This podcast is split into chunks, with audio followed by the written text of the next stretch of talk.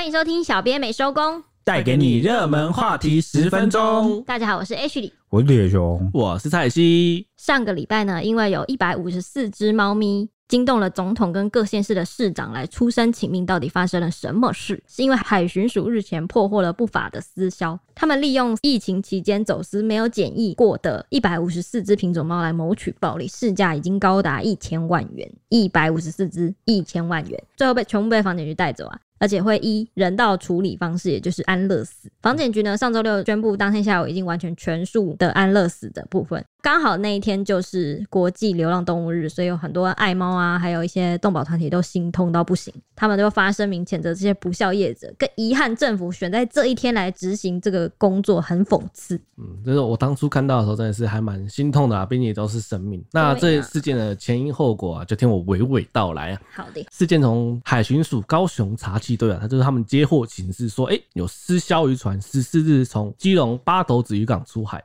啊，准备去载运那走私的品种猫。后来他们抓到之后啊，那五十五岁的林姓船长他就供称，哎，当时要到澎湖外海向不知名，然后也不知他船籍的船舶，然后要去把他的猫从那接过来。结果哎，报酬还没有收到，十九日就被在安平外海就被抓到了。结果、啊、那海巡人员当时一上船搜索的时候，发现有非常多的那种秘密的那个秘藏，那灯一照才发现，哇，这装的全部都是猫咪这样子。他们清点之后啊，有六十二笼，每一个笼子都分装两到六只这样子。那它们品种就包含了俄罗斯蓝猫啊、布偶猫、波斯猫，还有美国短毛猫、英国短毛猫、缅因猫，就是这种比较名贵的品种猫。这样，那就是价值高达一千万元。这些猫猫都是有品种的，就是商业价值比较高。对，就是可能需要特殊去繁殖的猫咪。对，那农委会房检局高雄分局二十一日也证实。说呢，清点后确认有一百五十四只猫咪，那每只都有拍照哦。然后呢，也在这个二十一号下午四点哦，完成了这个人道处理，也就是安乐死了。对此，台湾动物紧急救援小组发言人倪金台好心痛地说，法规虽然是这样规定，但基于人道考量，希望未来不要再有这样的事情发生。因为动物是无辜的，虽然边境严防有相关的程序，但动物是否生病哦，其实是可以检查、可以检疫的。所以接到消息的时候，他们当下就有表达愿意妥善安置的意愿，让猫咪走完这个检疫程序，然后也愿意负担全额的这个相关的检查的费用。但是政府没有考量到这一点，让他们感到很遗憾。嗯当初我听到消息的时候，其实那时候已经是晚上。那时候其实我们还在处理说，哎、欸，要替猫猫争取权益啊，希望他们不要被安乐死。其实没想到，我其实我们在写的时候，他们就已经已经被执行完毕了。哇！我听到消息的时候，我就多震惊。哇！那时候我还在写说，谁谁谁要去争取权益，想要救他们，对，想要救他们，结果没有想到。就已经提前已经全部都被执行完毕，对吧、啊？我觉得哇，怎么会怎么会这样？其实房检局有说，这些猫咪的来源地都不明，而且也没有经过检疫，所以他们引入疫病的风险非常的高。尤其是船长，他不顾风险走私，应该要受到法律的严格制裁。所以渔业署呢，后来会后续会针对船主、船长、船员从重处分，会撤销他们的渔业执照啊，或是职业证书和船员手册这些。但是这件事情还是引发了全国很多人的关注，尤其是动保团体或是爱猫人士，像那个“猫咪也疯狂”的脸书社团，非常多的人关注这件事情。如果你们有关注就是脸书社团的话，你知道“猫咪也疯狂”对，猫疯是一个非常大的社团，好像有一百多万人吧。对，哇，真的很大。所以当天晚上，房检局就再度发表声明，强调说他们以人道处置是万不得已的选择，因为这些来源不明的活体动物啊，如果走私输入到国内的话，可能会引发一些疫病的传染。尤其是各国首要防堵的最重要、最要把关的就是狂犬病，因为如果是狂犬病的话，犬猫因为很跟人比较亲嘛，所以很容易会感染到人类，嗯、而且狂犬病的致死率是一百趴，百分之百致死就对了。所以这件事情在各国在走私动物的方面的处置，全部都是处以销毁为主，因为没有办法查核这些动物的相关资料啊，他们从哪里来啊，或是有什么疾病啊或什么的。如果是走私，就是一定销毁；但如果是进口的话，就会有走这个检疫的路。如果没有过检疫的话，就会退运，不会销毁。这边可以提一下，因为进口的部分它会有来自你从哪里出发，所以其实是有办法退得回去。但是因为你走私，你根本不知道它是来源不明，来源不明，对，你这样去猜说，哎、欸。是可能某某国家来的，你那也都是猜测。而且有些就是非法的繁殖场，它也不会承认从他那边跑出来，怎么可能一层人就要被捣毁了？对，所以过了蛮多层这样，一层黑一层，真的。对，那因为这件事情在网络上就是有蛮多人的讨论的嘛，那就会有分成两派哦，一派就认为这些猫咪也是生命啊，一定要这么急着在还没有其他检疫程序的情况下把它们处死吗？好，但也有另外一派人哦，持了不同的意见，因为要把这个猫咪查出它的检疫的这个过程啊。总共可能要一百八十天。那中间你要负担一些照顾啊、照养啊，还有这个场地啊、人员的费用啊，我可能零零总总算起来，有人出估啦，可能要三千万。嗯，那谁出预算？谁出？那如果是这个一百五十四只猫的这个案子啊，单一个案啊，这样处理了，那其他的动物要不要比照？嗯，猪啊、鸡啊、羊啊，他们也都是生命，而且走私动物其实蛮常见的，蛮常见的。老实讲，对，所以这个就引发了极大的争议啊。那也有人检讨说，为什么我们的这个扑杀措施要做的这么严格？那就有人就是像比如说前议员王浩宇啊，他就有讲说，当年就是因为中国大陆走私猪只啊，带来了口蹄疫，让台湾扑杀了四百万只的猪，然后造成了这个一千七百亿的经济损失。而且我们过了很多年啊，才得以从这个口蹄疫的这个疫区啊除名。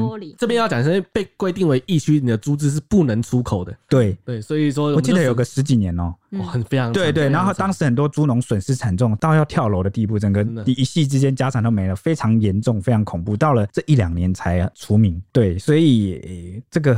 真的很难有一个，我我是觉得啦，哈，我们会定这个法律，一定是当时以前那个时空环境背景下，我们最需要去注重这件事。嗯，那既然现在时代改变，可能大家民众的想法也不一样，是不是有可能讨论这个修法的可能性？在要看要怎么兼顾这个防疫的情况下，也去达到一个满意的结果。我觉得这个就是。算是一个民主国家很常见的哈 滚动式修正法律的常态了。这边其实就要提到一下，这件事情发生的时候啊，其实就有非常多的动保人士啊、爱猫人士啊，他就涌入蔡英文的脸书说请命啊，说就是连猫咪都保护不了，还说要为人民做些什么。就还有人说，可怜的一百五十条猫咪的生命这样。还有人说，你自己也是猫奴吗？为什么不能救救那一批猫这样子？那当然也有一些人帮蔡英文总统解套啊，他就力挺说，哎、欸，我们其实也是依法行政，就是像刚才讲的，为了防止传染病。危害到本岛的猫啊、人啊，这样其实这也是不得已的方式。然后当晚蔡英文也是有痛心的发文回应啊，他说对于这样的结果，他其实真的也是非常难过，他也感同身受，毕竟他自己也是有养猫。然后就承诺会后续会去检讨，然后去修法，在处理上更符合人道精神，让我们的制度更周延。这样对，跟我刚刚的看法其实，嗯，就是其实还是要修法。修法啊，对。那农委会主委陈吉仲也出面表示说，当天防检局的兽医师啊，都是怀着百般痛苦的心情来执行这个安乐死，但为了保护国民啊，还有国内的无数的宠物动物以及这个环境生态和产业，避免他们受到冲击。所以呢，我们国家对于这个走私的动植物啊，在法律上一直都是。采取最高规格的检疫措施来处理，真的是万不得已。那未来农委会也会建议这个立法院修法。修改这个惩治走私条例，加重对走私动植物的刑责，并强制规定国内宠物贩售都必须出具这个来源证明，更鼓励这个以领养代替购买。哦，拜托，真的是领养代替购买。现在光是那个那些流浪的动物等在那边领养的，就已经好几百、几千、几百、几万只了。对，我们本土的哈流浪猫什么抓回收容所，那个其实领养的数量都很少，都已经要挤爆收容，每都不得已的收容都不够了。对啊。因为这毕竟是一个很有争议的议题，那我现在这边就再把整个来龙去脉，我们再清楚的讲出来，来跟大家讨论一下。就台湾呢、啊，二零一五年的时候啊，约有一万多只的流浪动物被扑杀。那同年，我们的立法院就通过了修法，让扑杀被弃养动物成为了非法行为。那两年之后，也就是我们的二零一七年，零安乐死的政策正式上路，然后增加了四十趴预算，就希望可以妥善的处理这一些被弃养流浪的野生动物。台湾的流浪动物真的是超多，真的多到真的是像我家附近其实就有很多小猫猫。对啊，永远都没有办法减少哎、欸，真的、啊、这个问题很需要被解决。嗯、其实如今我们这样回头来检视一下，其实弃养动物情况似乎好像没有减少，然后认养率。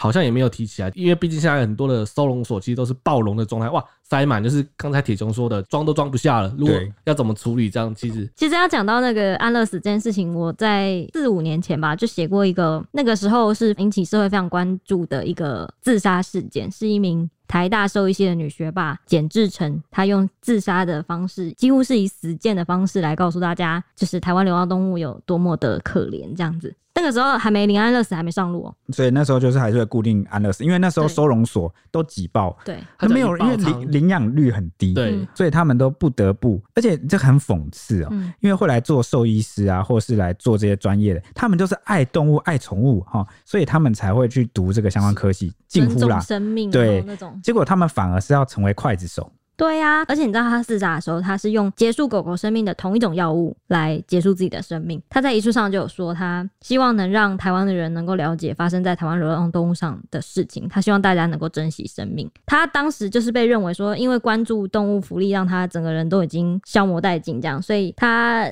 其实也是因为他在两年内安乐死了七百只狗而被媒体两年内。安乐死了七百只狗，你平均就是这两年每一天你都要安乐死一到两只，你都要送走他们。嗯嗯嗯。所以那个时候他被曝光的时候，有被贴上一个“美女刽子手”的标签，收到了很多人身攻击。这样事后他有受访的时候有描述自己第一次看到狗狗安乐死的情况，他当时就是回家哭了一整个晚上。但是他觉得安乐死是这些被弃养的动物最好的结局，他也胜过说挤在收容所啊，然后可能老死、病死啊，然后这些病痛这样伤痛这样。所以他当时也有简单的描述了扑杀的过程，他会先喂狗狗，先吃一点点心，然后会跟他们说说话，之后再把他们带到人道房，它是一个专有词，然后再把狗狗放到桌上的时候，狗狗会全身发抖，但是它施打药物以后，就是安乐死以后，就是不到五秒就不会动，就不抖了。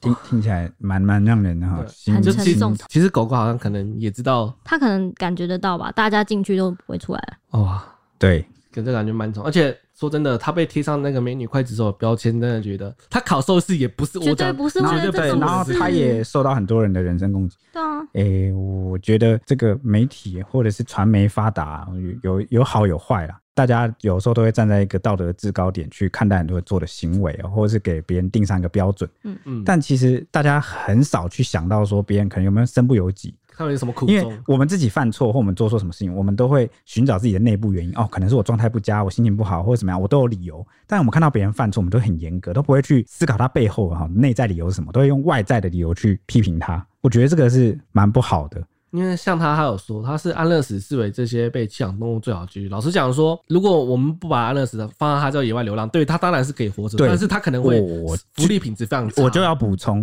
好、嗯，现在零安乐死上路之后啊，其实就有很多媒体披露过。很多的呃猫猫狗狗，因为现在没有安乐死嘛，然后那个收容所会挤不下，所以他们就是固定每个月都会流放十几二十只的猫猫狗狗到外面。啊，那些猫猫狗就没有人养，他们就只能饿得跟皮包骨一样，然后没有人喂养，然后就饿死在外面，然后生病，然后流浪，然后也制造了一些问题。嗯，所以所以要怎么来完整的解决这个问题，真的需要大家一起集思广益来思考。我觉得炒这个道德价值的标准是很困难，因为像这次的事件，不是大家每个人的道德价值不一样，嗯，啊有高有低，啊一百种人就会有一百种说法或价值观，嗯，那因为我们是法治国家。所以，我们最后要诉求的，一定就是以法律作为我们最后的底线。运营来讲，其实这件事情，如果依法来看，它没有错。但是你们鼓励猫猫要活下来的，也没有错。我们两边都是对的，都是对的。对，你们的立基点不懂，而且你们也很难去谴责某些行政机关，因为他们就是行政机关，依法行政。嗯嗯嗯。我再重申一次，法律是会过时的。好，我们每个时代都会一直在修正哦，然后来跟上我们大家民主国家就是这样。我觉得民主国家好处就是大家可以来讨论最好的方式。对，我们现在我们现在你觉得不好，我们坐下来讨论说，哎，怎么样才可以来？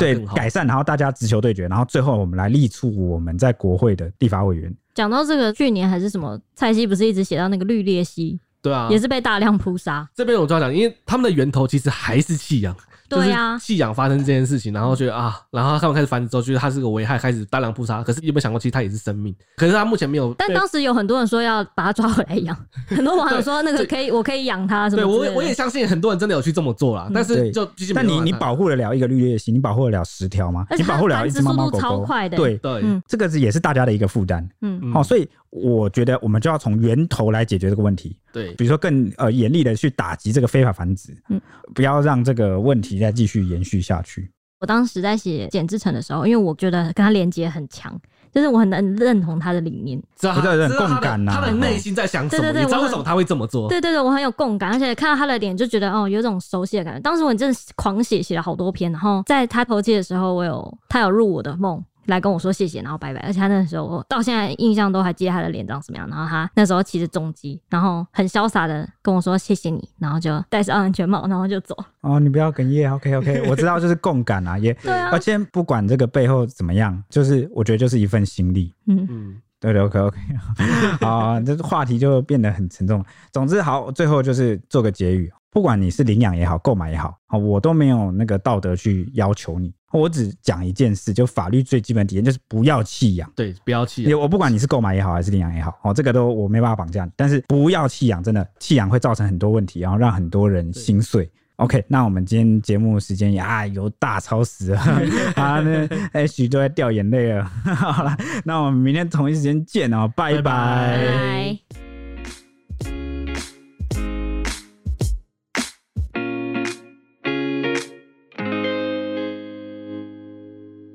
只听声音不够吗？欢迎到 YouTube 搜寻 Today is my day。现在不用氪金，只要订阅，开启小铃铛，就能看到小编没收工超精美的小动画。为什么听起来这么像乐色手游的广告啊？我们又没有送什么九九九屠龙宝刀，他还送魔关羽吗？但我们有送五星魔铁熊。哦，大家快来收集魔铁熊，没有陪你一起聊热门话题时事。